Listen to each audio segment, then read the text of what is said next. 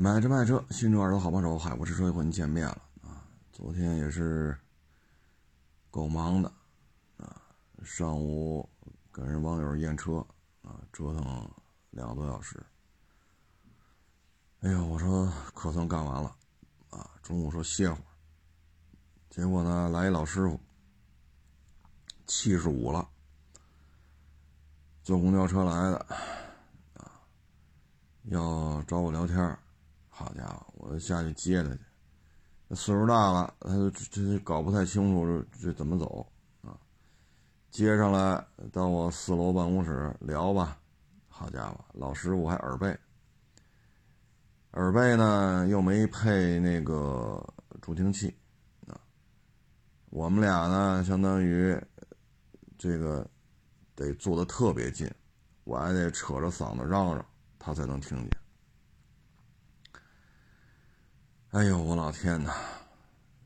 这个聊吧，啊，什么，呃，三菱、尼桑，啊，军舰，啊，铁路，啊，移民，好家伙，因为他是部里边退休的，所以呢，涉及的知识面比较广，但是他耳背，你知道吗？我呢就得扯着嗓子跟他嚷嚷，他才能听见。而且我们俩坐的特别近，啊，可以说是肩并肩了啊！哎呦，我老天呐，你知道就这种吼叫式的沟通，但是我吼叫，人家说话轻声细语的。从十二点半聊到三点，我嗓子都冒烟了！老师傅这才说啊，回去了啊，我再送他出去。好家伙，这这个嗯，相当于唱京剧的早上吊嗓子，我这中午吊嗓子啊。送走了他了，我说赶紧收钱去吧，有一网友买我一车啊，但是得去他那儿，呃，给他刷那个 POS 机去付车款。结果呢，我又到准备开车走了，又碰上一熟人啊，也算是同行嘛。又拦这儿聊，啊，因为收了几个车都赔钱了，几万块钱的车也赔，几千块钱的车还赔，啊，那就聊聊吧，啊，反正这一聊聊到四点多，聊到四点多呢，再去开车，再去人家买我们车那网友家里边。去收这个，就拿 POS 机嘛，去刷这个尾款啊。所以你说我这一天多忙啊！哎呀，所以回了家呀，话都不想说了啊。所以这一天呐，哎，哎呀，中午也没吃饭，因为我干完活都十二点了，我说累的慌。坐沙发上歇会儿吧，结果人家来了，来了呢，先电话里边告诉他怎么走怎么走，啊，到十二点半，终于找到我这儿了，我赶紧给人家接上了，下楼接的人家，啊，人家不吃饭，人家想聊，人家特认真的聊，那咱也没法吃，等于昨天一天早上一碗粥。就一直扛着这一天，到晚上回家几点了？然后回家又喝了一碗粥，啊，所以你说这一天，啊，唉，老爷子呢不在我这儿消费，啊，因为人都人现在都坐公交车了，嗯，不在我这儿买，不在我这儿卖，啊，那聊嘛就得陪人聊，这么年轻点的网友聊上个把钟头就行了。你这这么大岁数，你不得陪人聊痛快了吗？啊，所以就十二点半进的屋，啊，之前我下楼去接的他们，然后上来进屋聊，聊到下午三点，啊，唉，所以唉，来的都是客嘛，啊，反正现在我也没想到，啊，这还有这么大岁数。说岁数小的也有，也有二十来岁的，也上我这聊了。但是这么大岁数的还真是，之前有来六十多的，七十的，但是七十五的这还真是第一次，啊，所以谢谢捧场，啊，也听他聊了聊啊，因为他们的这个，他他们当年这都是受过高等教育的，啊，就听他聊了聊他们的孩子，啊，包括他那个同学同事的孩子。呃，有的在美国怎么样？加拿大怎么样？新加坡怎么样？啊，等等等等，啊，嗯，加拿啊，新加坡那个是学学学历相当高，也是他一个同学的孩子，学位应该是读到头了都，啊，去那边打拼了也得有个十年左右，在新加坡新加坡都买了房了。但是呢，最近这几年吧，你别看大量的人移民新加坡，但总体的经济环境并不好，啊，所以说在那边工作挣钱比较困难了。这不是最近这几年吗？啊，然后把房子都卖了，又回北京了，啊，还有的去加拿大了，啊，去加拿大也不如国内。你要在国内呢？说就在部里边待着，以这个年龄，以当初这学历，退休的时候都是有一定级别的，啊，你毕竟，你像他们七十多岁，在他们二十多岁的时候，咱们国家大学生是稀缺的，啊，只要勤快、愿意干，啊，那都是都会得到重用，结果呢？三十三十年前吧，三十多年前就非得走，走了之后，现在在加拿大也就是一般人啊，小超市，啊，百十来平米小超市，啊，就也不太好过，啊，因为也是那边最近这几年 开小超市也不是太好过，但是你这岁数了，你回也回不来了，啊，都七十多了，你回来干嘛呀？房也没有了。啊哎，反正出去混吧，就适合什么呢？年轻。说大学一毕业就移民，那行，年轻啊，能融进去，啊，学语言啊，当地的风土人情啊。如果在当地说，在咱们国内啊，说他们二十多岁的时候你本科毕业，移民到人家国家去，然后再读个什么硕士研究生之类的，那你能融进去？就这样的混的还还可以。啊剩下的这个说，半截子过去的都不太好，啊，都不如他们在国内就一直在国内待着呢，啊。总体来说吧，就是多读书肯定是不吃亏啊，因为学历越高嘛，选择面也越多，啊，这也是客观客观现状，啊，反正也也这个岁数了嘛。啊基本上现在是颐养天年，啊，所以你从这个时代的时代的现状来讲吧，可能现在呢，暂时啊，可能处在一个就是，可能上大学也是去送外卖啊，但是多读书肯定是不吃亏的啊，因为野蛮生长，说不识字也能打天下，那个年代过去了。嗯，也聊了聊啊，这是车，哈哈，当年的车啊，就是他老师傅年轻的时候接触的那些车啊，那现在都见不着了啊。哎，也是一个学习的过程吧，啊，对于我来讲也是学习的过程。至于说同行这个收车赔钱，现在啊，真不是说车便宜你就一定能挣钱。你弄不好也赔钱，啊，那几千块钱的车也能赔，几万块钱的车还能赔，啊，就现在呢就有一个误区，这个误区就是什么呢？说我车多，我这一百五十台，我就买卖做得好。现在这些车你摆五十台，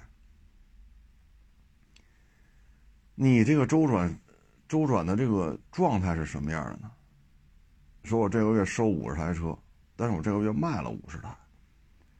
所有车在我这里都是三五天、一两个礼拜就出了，那 OK。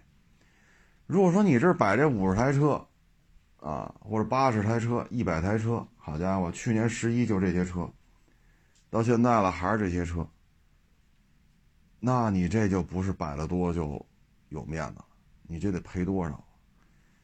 你像一个别克 GL 八 2.0T 的，啊，咱就不说那老款的了，啊，什么陆尊，咱不说那个，就说。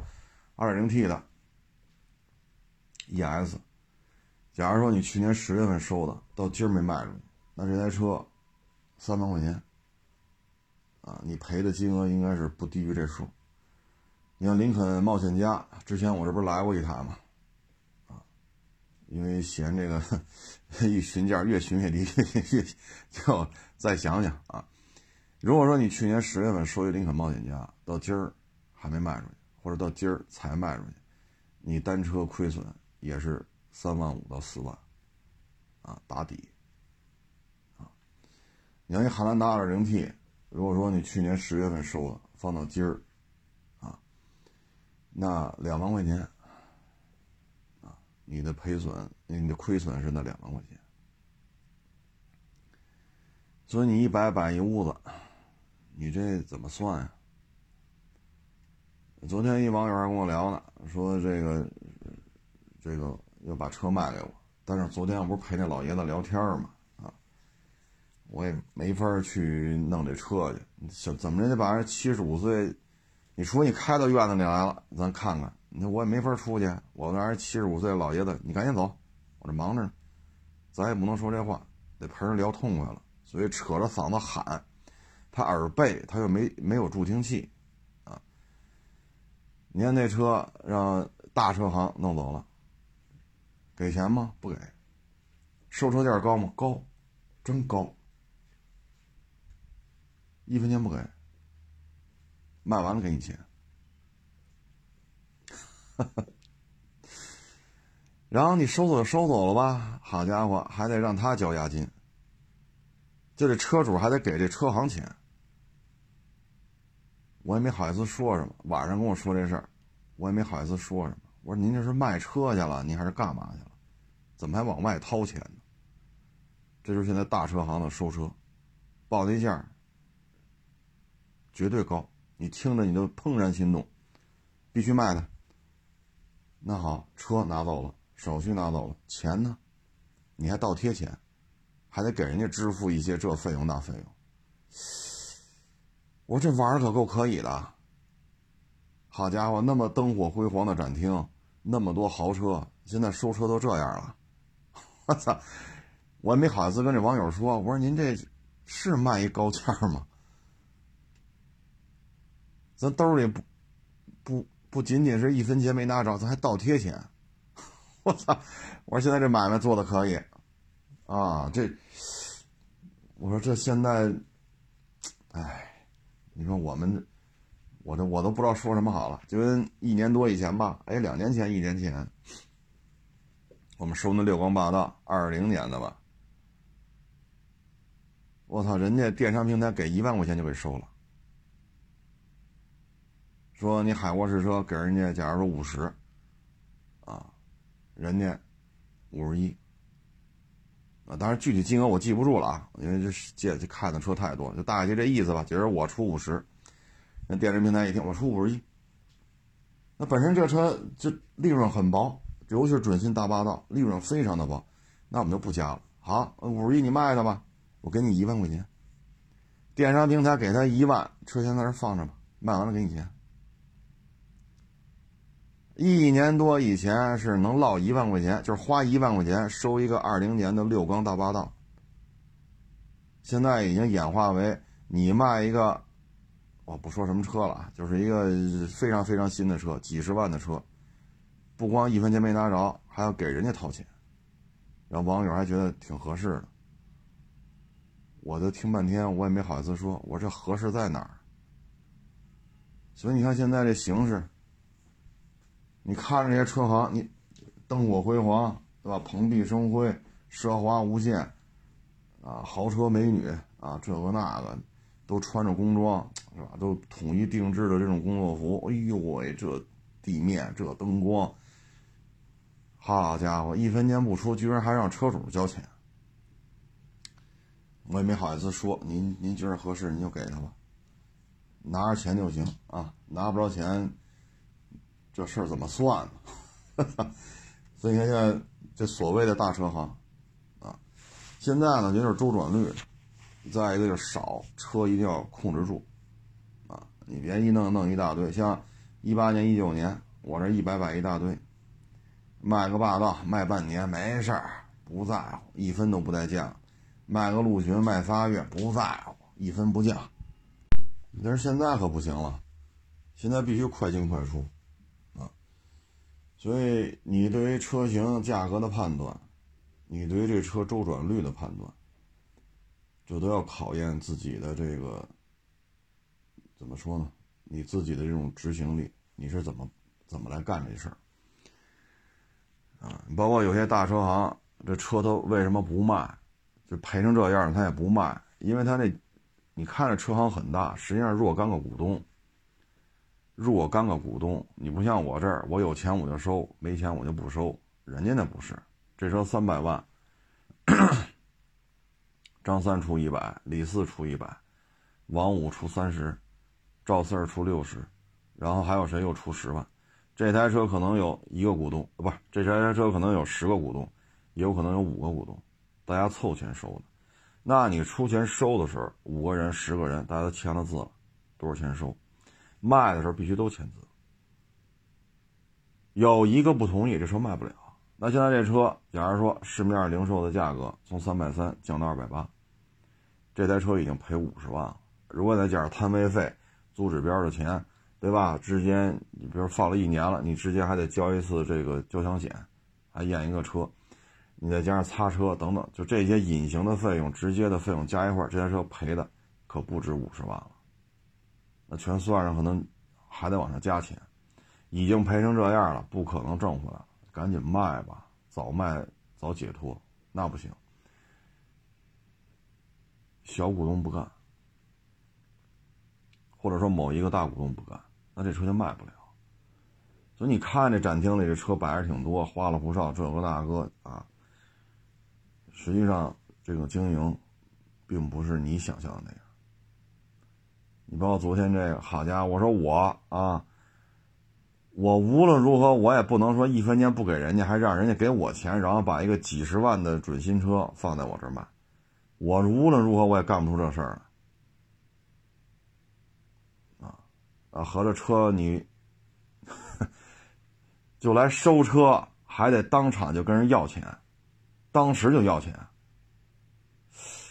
我说这我，我这我 服了啊！合着您这展厅那么多，您一一分钱不出，您就掏一房租就完了，卖得出去就卖，卖不出去什么风险都不担着。为什么今年 这家车行这样呢？去年还不这样呢，因为去年赔的太多了，没有办法了，收什么赔什么。因为全是大车嘛，G 六三不赔吗？劳不赔吗？宾利不赔吗？法拉兰博哪个不赔？L M 三百不赔，威尔法、埃尔法哪个不赔？叉叉七，啊，去年五六月份不是闭了一次市吗？全北京，因为那个口罩的原因。闭市之前四五月份，叉七九十多一辆，一开市，新车八十多。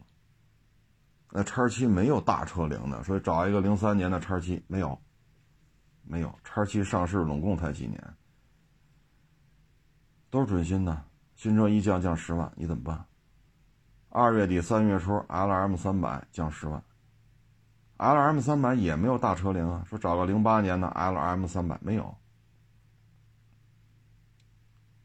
这史上最贵四缸面包车，没有大车龄。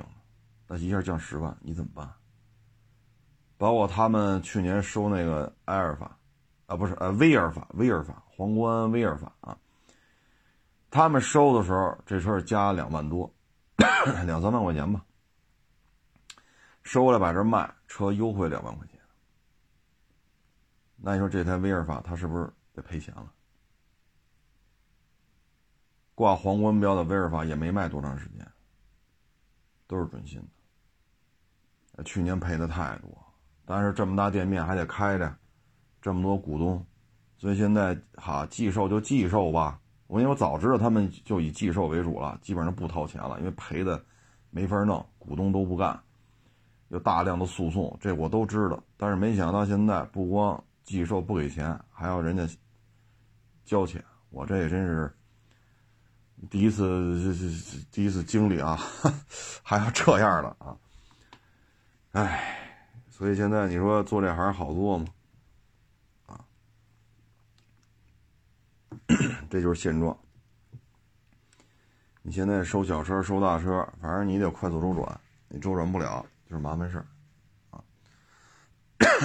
最近呢，那个啊，对，今天那个苏乞儿啊，是是是是是叫这名字吧？他不是骑着他那个进口那个大摩托，是吧？这不是上高速吗？是在好像是广东那边吧？人家不让他上，扔了个锥桶挡着他，啊，然后怎么怎么着？现在呢，这结论出来了，报警啊！你把我摩托车怎么怎么着？现在出来了，警方认定民事纠纷不予处理。第二。车的修理费他自己承担。第三，他还得当众道歉，因为网友全是骂他。像这种行为啊，为什么讨人嫌呢？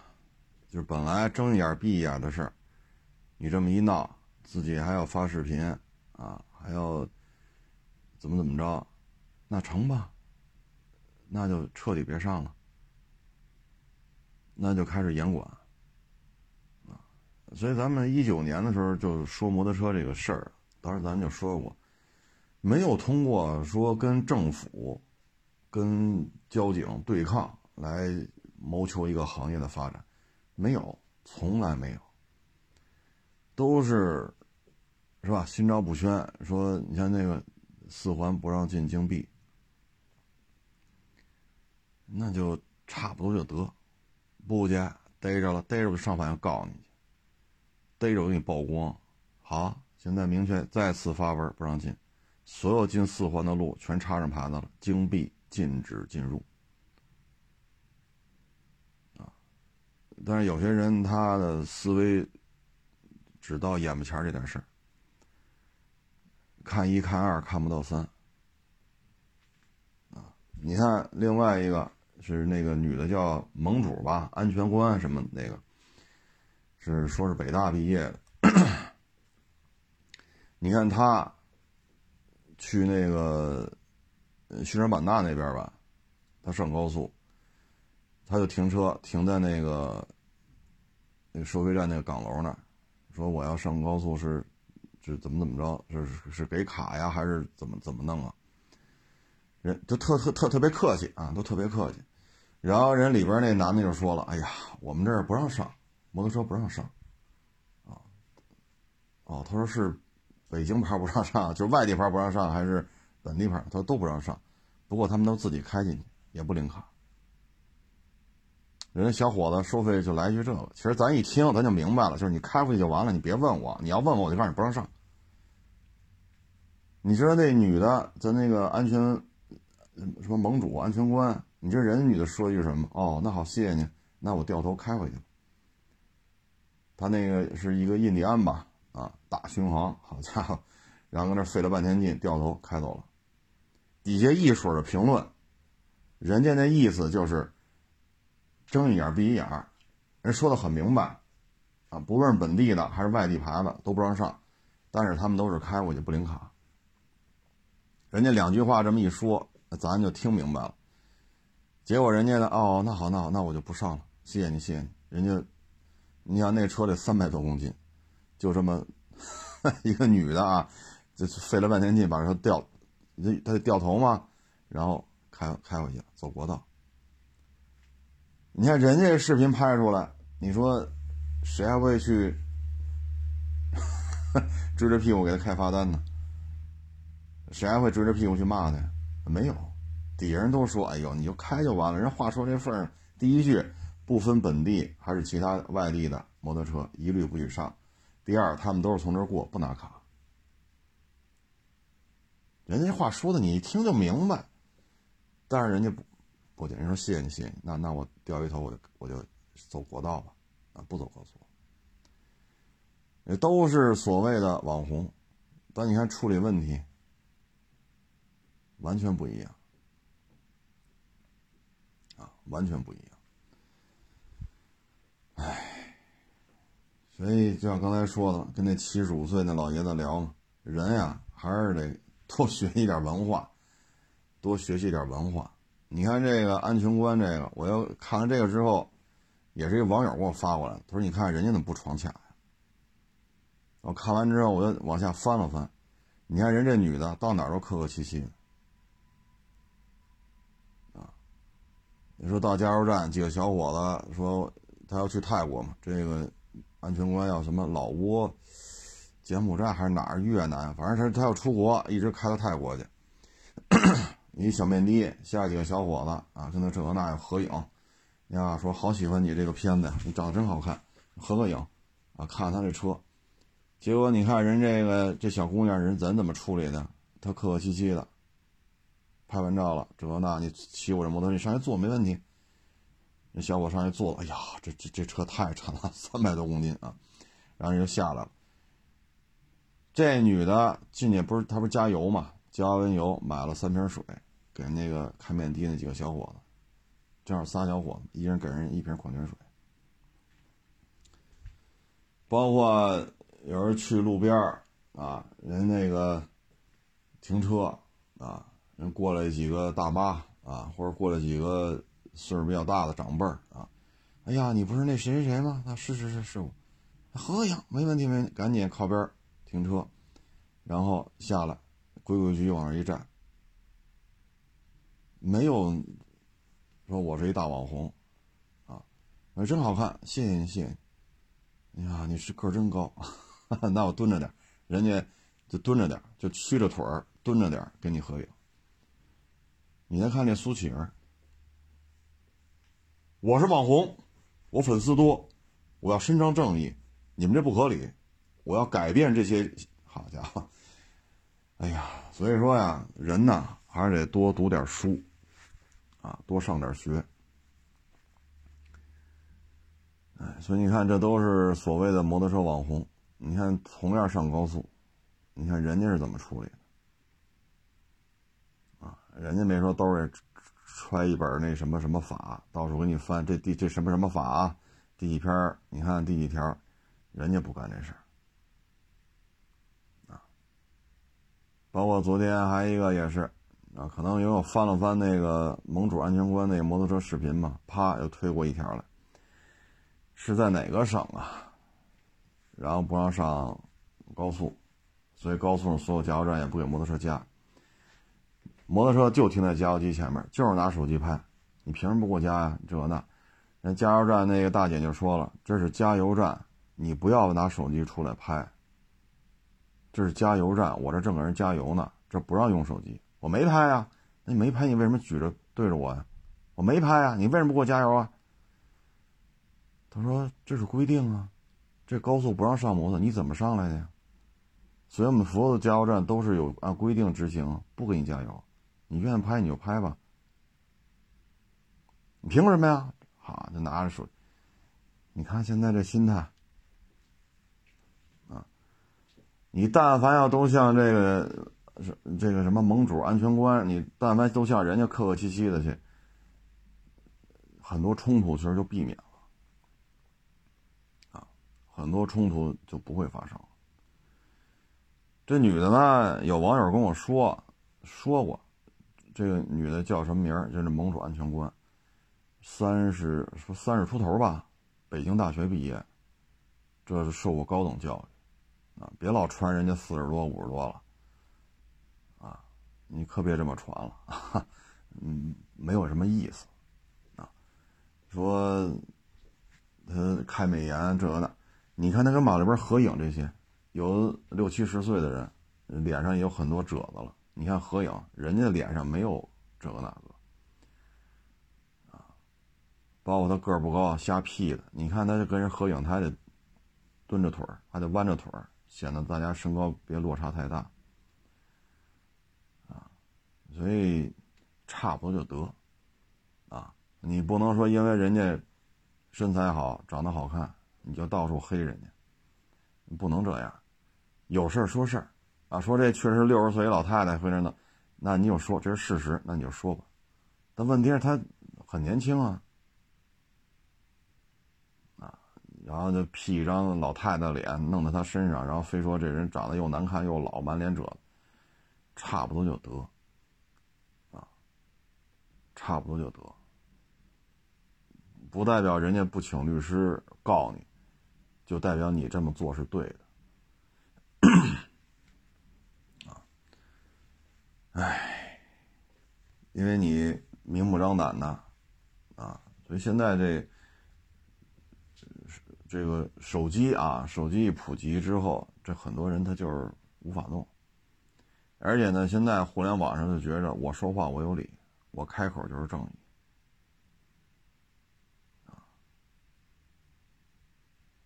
你比如说，啊，你在评论上发个东，比如发个车，底下人说了“海国车大傻逼”，你要把这条评论删了，他就开始跟你没完了。那就是说。我还得捍卫你骂我大傻逼的权利。您生活当中得多霸道啊！我觉得您这都生晚了，你应该生在一九四九年十月一号之前。你在这条街上，您绝对是一代枭雄，所有的商贩都得给你交钱。你在这条街上可以横着走，你想骂谁骂谁，谁敢谁敢还嘴你骂谁，谁敢还嘴你骂谁。您是适合生活在四九年十月一号之前。我骂你了，骂你怎么了？你凭什么删我评论？那咱不删，那咱报警，你就美滋美滋了。再说了，您出来就靠骂大街吗？你包括这个盟主安全官，啊，也有网友上这儿聊天跟我说过这事，不就是长得好看吗？不就是身材挺好的吗？又年轻，所以给人弄一个五四五十岁一老大妈一一个头像，把那照片 P 正正，就说的就这样，没意思啊，没意思，这叫传谣，人家不跟你一般见识啊，人家不跟你一般见识，你看最近这几个。男的传谣说这女的跟他发生性关系，这个那在单位里胡说八道，人一报警，这男的拘了。你追求人家女孩，人家不愿意跟你，你就在单位里传谣说这是我媳妇儿，我们俩昨天晚上开房了，啪啪啪了。单位里到处说，你以为说这个不犯法是吗？人女孩急了，报警了，警察就来了，这男的给抓了。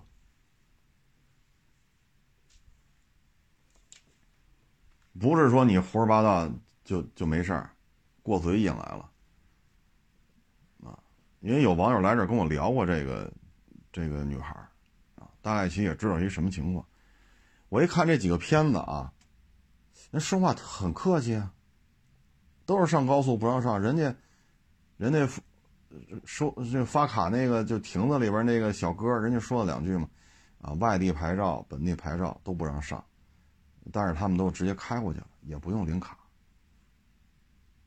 你看这话说的，结果你到这盟主安全官，哦，那那那好吧，那我掉掉头回去了。三百公斤重的大摩托跟这原地，你看那个过这岗亭这那路可不宽呐，自己跟这挪挪挪挪挪挪挪，把摩托车掉过头来，开走了，人家走国道啊。所以现实生活当中啊，就这个，很多人的心态，我觉得随着手机的普及，它都变了。你像过去没有手机的时候，你堵着人家门口骂大街，天天骂人大傻逼。按照那个年代，那人家可以拿板砖砍你，拿酒瓶子砍你。那现在呢？我骂你了，你凭什么删我评论？那我只能说您生生生晚了，你应该早点生。旧社会有吃这碗饭的，现在说叫街溜子，现在街溜子不就是拍个小视频逗大家一乐吗？通过丑化自己让大家一乐。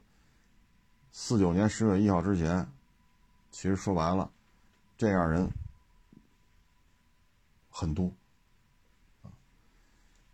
哎，咱就不说这个啊，这都是爹妈教育的结果。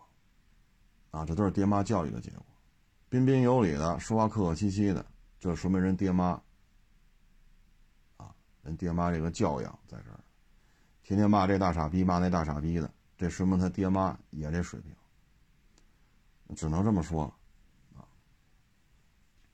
摩托车圈里不靠骂大街出名的，不靠惹事儿出名的，真不多，啊，真不多，希望这圈子吧。让大家觉得越来越文明啊！不靠互相的逞逞强斗狠啊！不靠这个骂大街，不靠互相骂，开直播骂、录视频骂，不靠这个啊！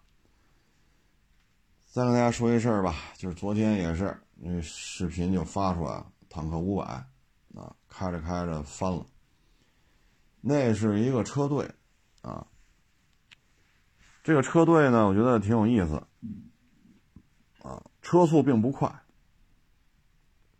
通过这视频看，这坦克五百编队行驶车速也就是三十，因为前面是一个大概七十度的右转弯，啊，那车速我看这意思也就是三十左右，啊，或者多说点四十啊，拐这么大一弯，车队头车速度压得很慢，结果呢，这车右拐没拐。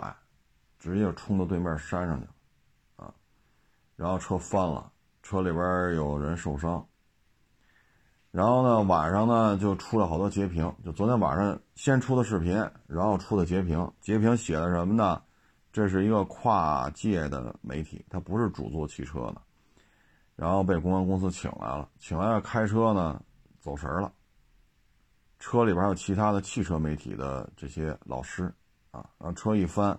其他汽车媒体的老师受伤了，就骂大街，就点名就骂这个这家跨跨界的媒体啊。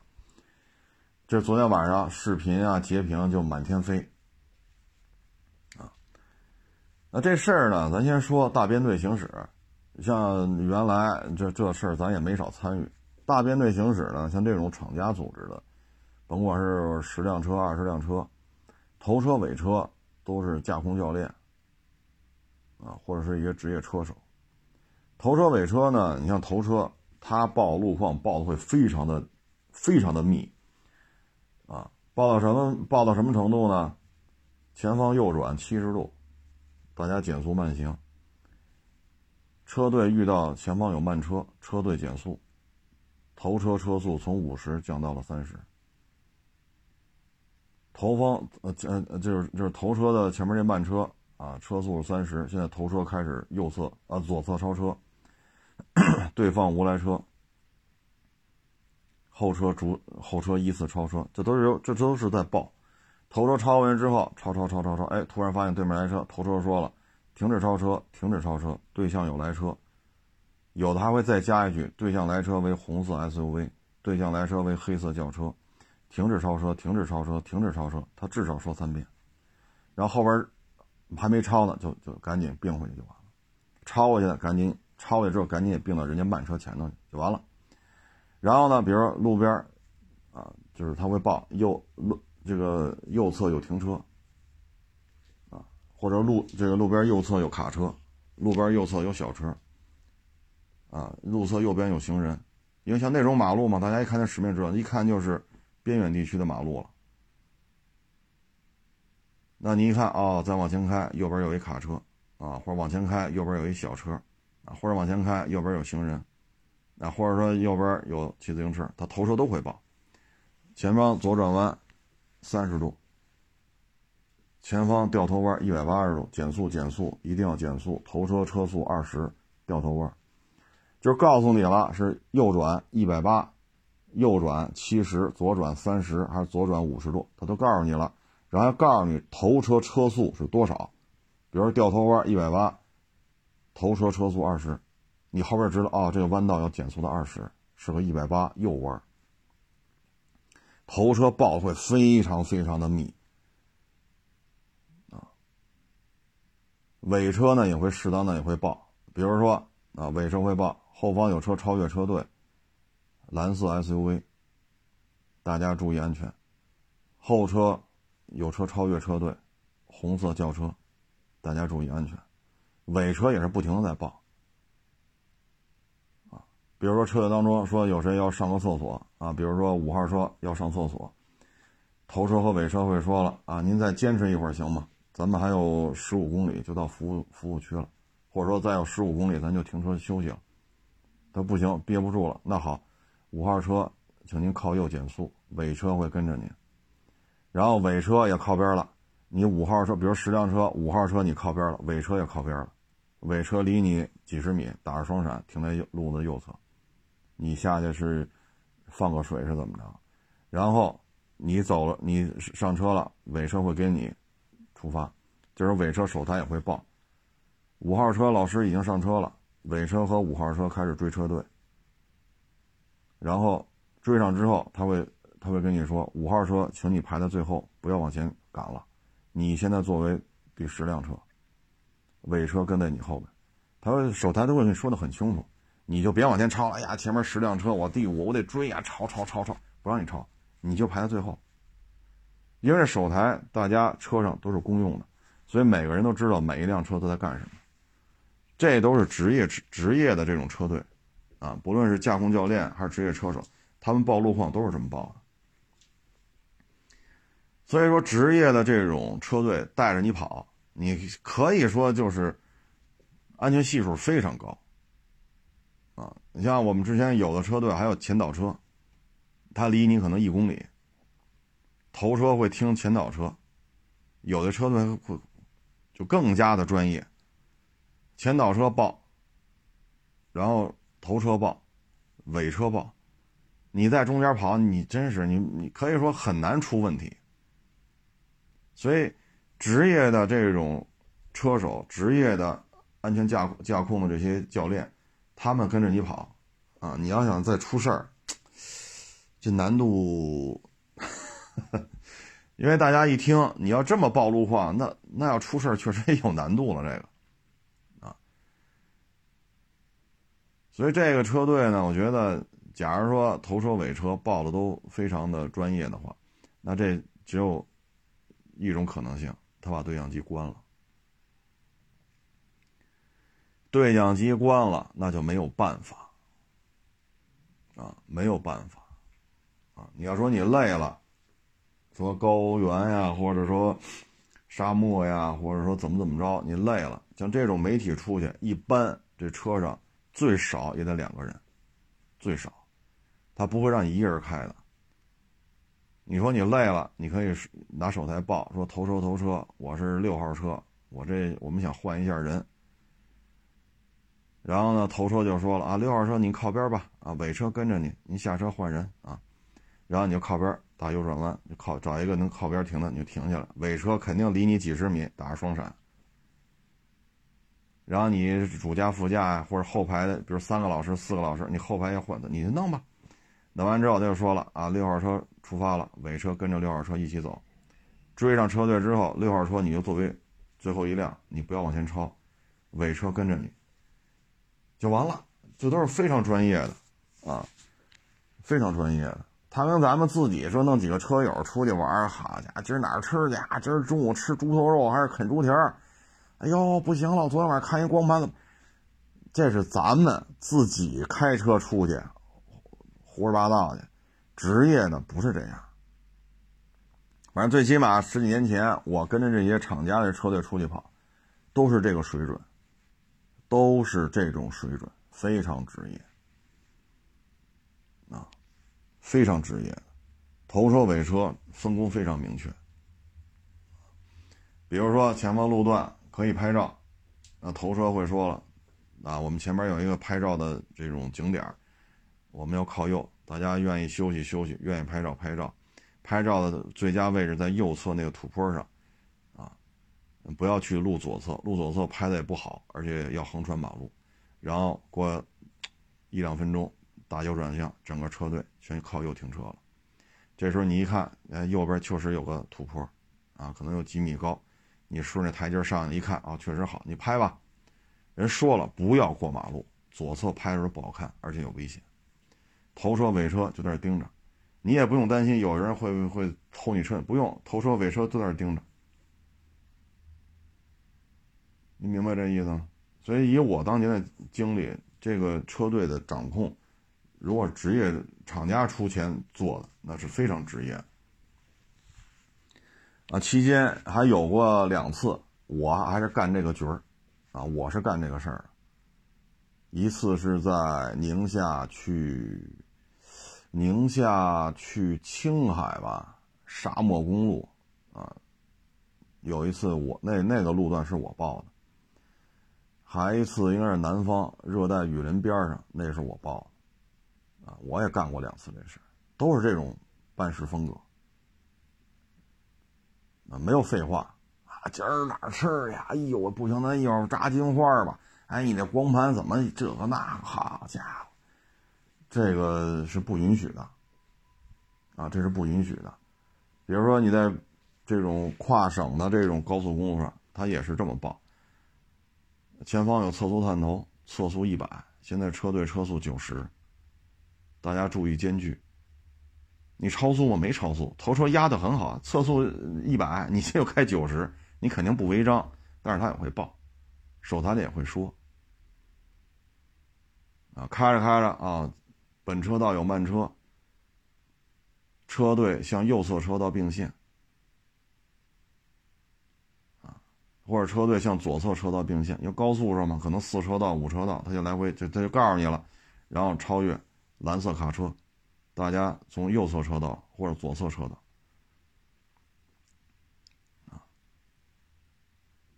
他都可以说的很清楚，这活我也干过两回。一个是在宁夏去青海，一个是南方热带雨林。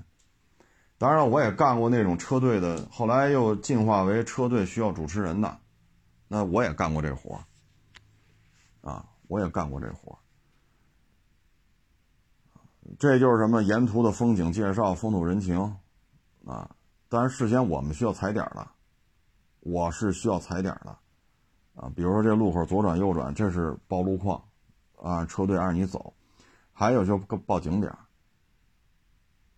啊，报景点。比如说右侧这个海岛是什么怎么怎么着，怎么怎么怎么着，啊，吃什么什么鱼在这边它能捞上，啊，叫什么叫什么。有时候自己就自由发挥了。这种情况你是属于主持人，你不是车队的安全驾控教练。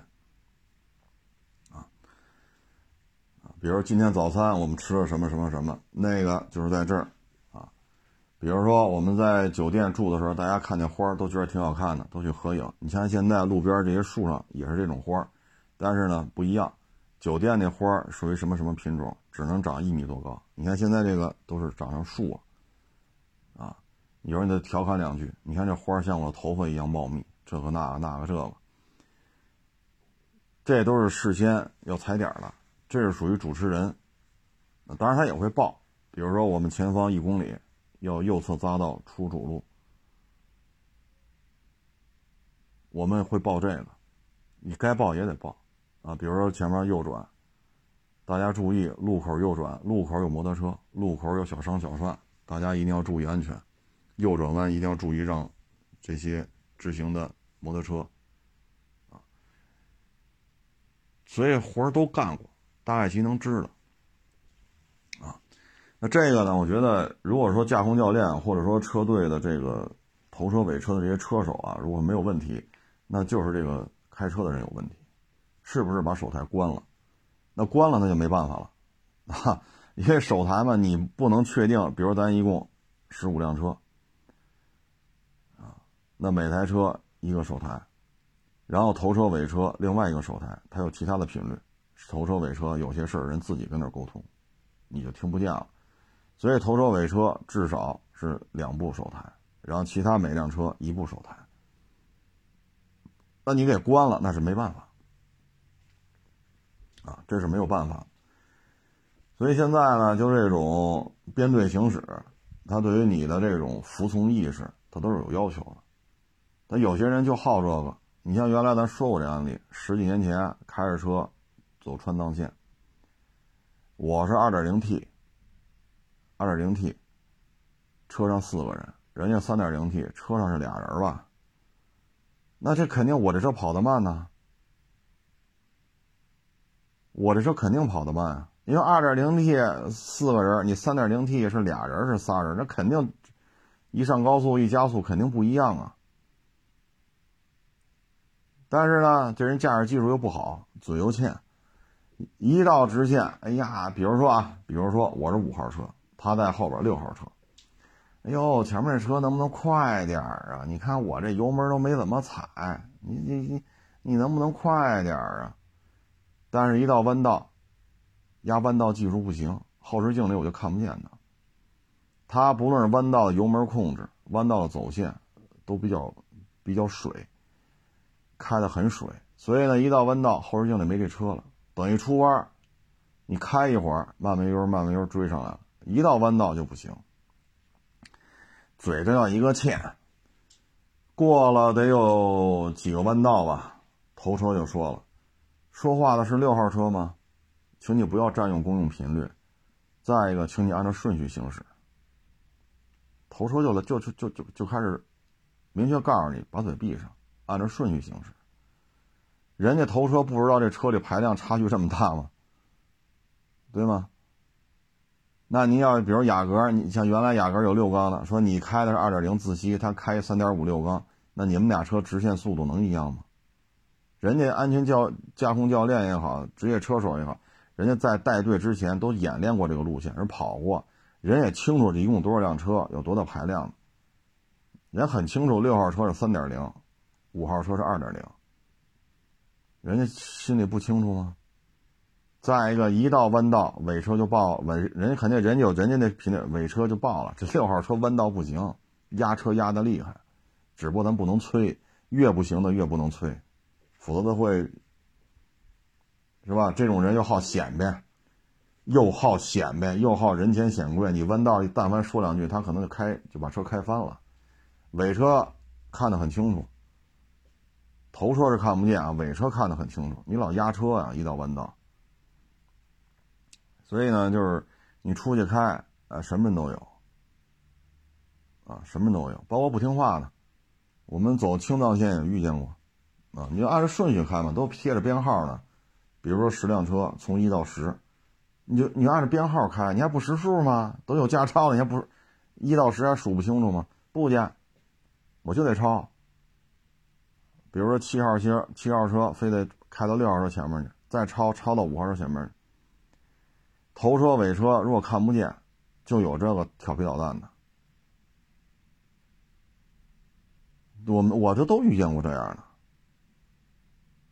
的啊。然后头车还得说不要超车啊。比如七号车，你为什么要超车呀？他开的慢，开的慢，开的快是由头车来掌握车速的，请你按照编号行驶。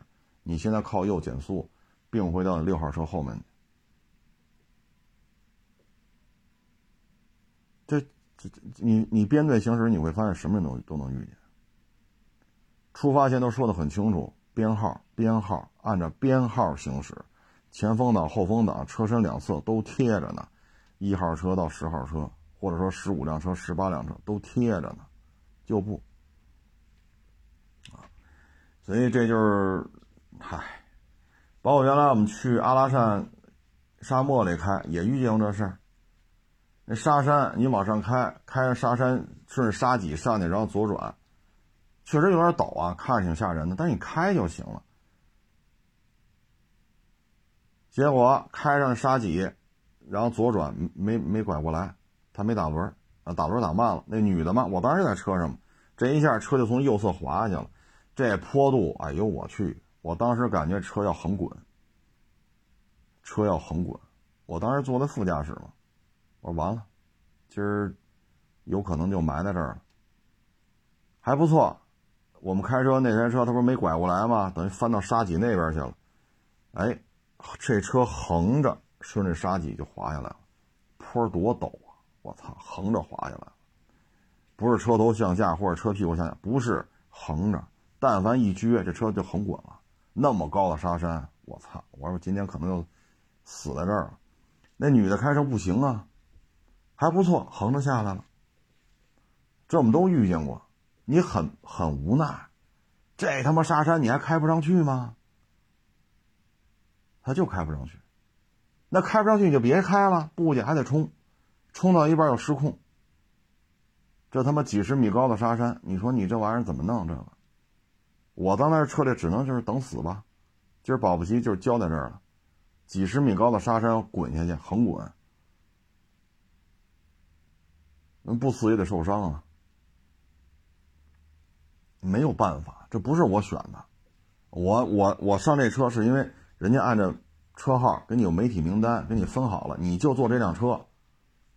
到点了换人，那你就得换。换完之后，这不是我选的，人家有换人的这个点儿。大家你开俩钟头，我开俩钟头，或者说你开五十公里，我开五十公里，在沙漠里跑，你就听喝，不是我选的。要我，我绝对不跟他一辆车。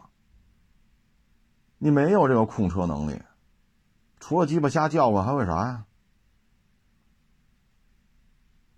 所以有些事儿，我也特能理解啊。其他媒体骂大街嘛，人让人受伤了，哼其他的同车的人见了血了，人他妈能能不嚷嚷吗？你这一受伤就得治，这一治，当然费用肯定不需要其他受伤的人出啊。但受伤之后影响工作呀，你比如手受伤了，那你开不了车了，你写东西写不了了，你不能拿你比如说左手受伤了，右手。你不能拿这五个手指头去打字吧？这速度会很慢很慢的。两只手打字速度快，一只手就很慢很慢的。再一个，假如说你左手受伤了，你你你你这一弄着夹板挂在脖子上，你这怎么开车呀？你说你偷着开，你警察看见不拦你啊？好家伙，您这是一只胳膊折了，掉了夹板，你开车出来了，这警察看见肯定拦下来。再说你写文章，一只手五个手指头写，能敲，确实能五个手指也能敲这个键盘，效率会大幅度降低的。而且这伤筋动骨一百天，人能不干吗？你影响人家工作，影响人生活呀。但是没办法，这有些时候公关公司怎么选的人，咱也不知道。啊，你选来选去，选成这样，唉，无法弄。唉，反正大家呀，编队出行的时候呢，如果有职业的，可能带编队可能会好一点啊。而且很多人是有错，有这种错误的这种判断啊，尤其是一些，嗨，就是大家啊，这个这这车友啊，或者通过微信群什么这车友凑一块看，很容易出现这种问题，就越开越快，越开越没有安全意识，他就认为差人多。我就得拔这份，那你这很容易就走入歧途啊！头车是一定要压住速度的，这限速一百，你头车就得控制在九十，你不能说我开九十九不行，你就得控制在九十，你得留出十公里的量来。再，你也不停的报路况，你有这个，有这个。掌控能力吗？你玩命的开，好家伙，你这干嘛呢？没探头，撩吧，哥几个，好，呱唧一脚油门干一百六，前面前前面有探头了，呱唧一一踩刹车又干到八十。很多车友会出去都这么开。你包括摩托车也是。你真是说职业的玩这个，人家不可能像前两天那好好几十辆、上百辆宝马水鸟在北京郊区。盘山公路，那么窄的盘山公路，就一条黄线，没有人行道，没有自行车道、非机动车道，没有。就如果错错车过俩红山，都必须得减速，要不然刮后视镜。就这么窄的盘山路，一边山一边悬崖，那么快的速度，两辆水鸟还并排开，前后的车距我往多说十米，那你们这车速七八十、六七十，就十米，多说点十五米，前面一旦出事你停得下来吗？你真的如果是玩车的，这个车速一定要控制好。我们小时候出去玩，都不这么都不这么开。所以我也建议大家编队出行的时候，如果不靠谱，就别跟着玩了。不是他妈比着谁跑得快，没探头了，哥几个撩吧，呱唧，尤其是公升级摩托，呱唧干到一百八，你别跟这人一块跑，这这根本就不叫编队行驶，这叫集体自杀。啊，摩托车也是如此，啊，你一定要要统一的一个耳麦。头车说什么，尾车什么都要听得清楚。头车要反复的报，头车要控制车速。你摩托车编队出行有几个是这样的？你像那么窄的盘山公路，还俩水鸟俩水鸟并排开，开个六七十，前后车距十米，多说点十五米，你停得住吗？不是说我的车贵，我就可以突破物理极限；我的车贵，我就可以想怎么开怎么开。可不是这样，啊！所以大家就注意安全吧，啊，注意安全。这个社会啊，需要的是理解，需要是理解，啊。现在压力都这么大，是不是？今天还有网友给我发截屏呢，说那个送外卖。说不要五十七岁吧，还是五十几岁就不让注册了，你就不让你送外卖了啊！所以大家日子都不好过，彼此之间更需要的是理解啊，而不是说我合适就行网络也不是法外之地，尤其是那个安全官那盟主，那是人家不愿意搭理你。要搭理你，你说你跟那胡说八道，一截屏，你的这些评论人一做公证，你有什么好果子吃吗？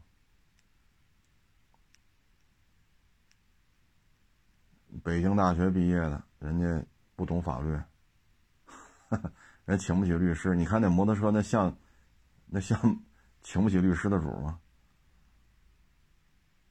家里那大摩托多少辆？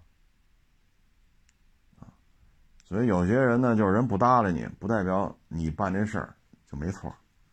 人真搭理你了，你又玩不起，你又说人没格局。那你骂人家大傻逼的时候，你怎么不说你没格局？啊，人把你怎么着了，你又说人没格局？我操，你生晚了，你真应该生在四九年十月一号之前。那街面上这样人可吃得开了。哎。谢谢大家支持，谢谢捧场，欢迎关注我新浪微博“海阔试车手”。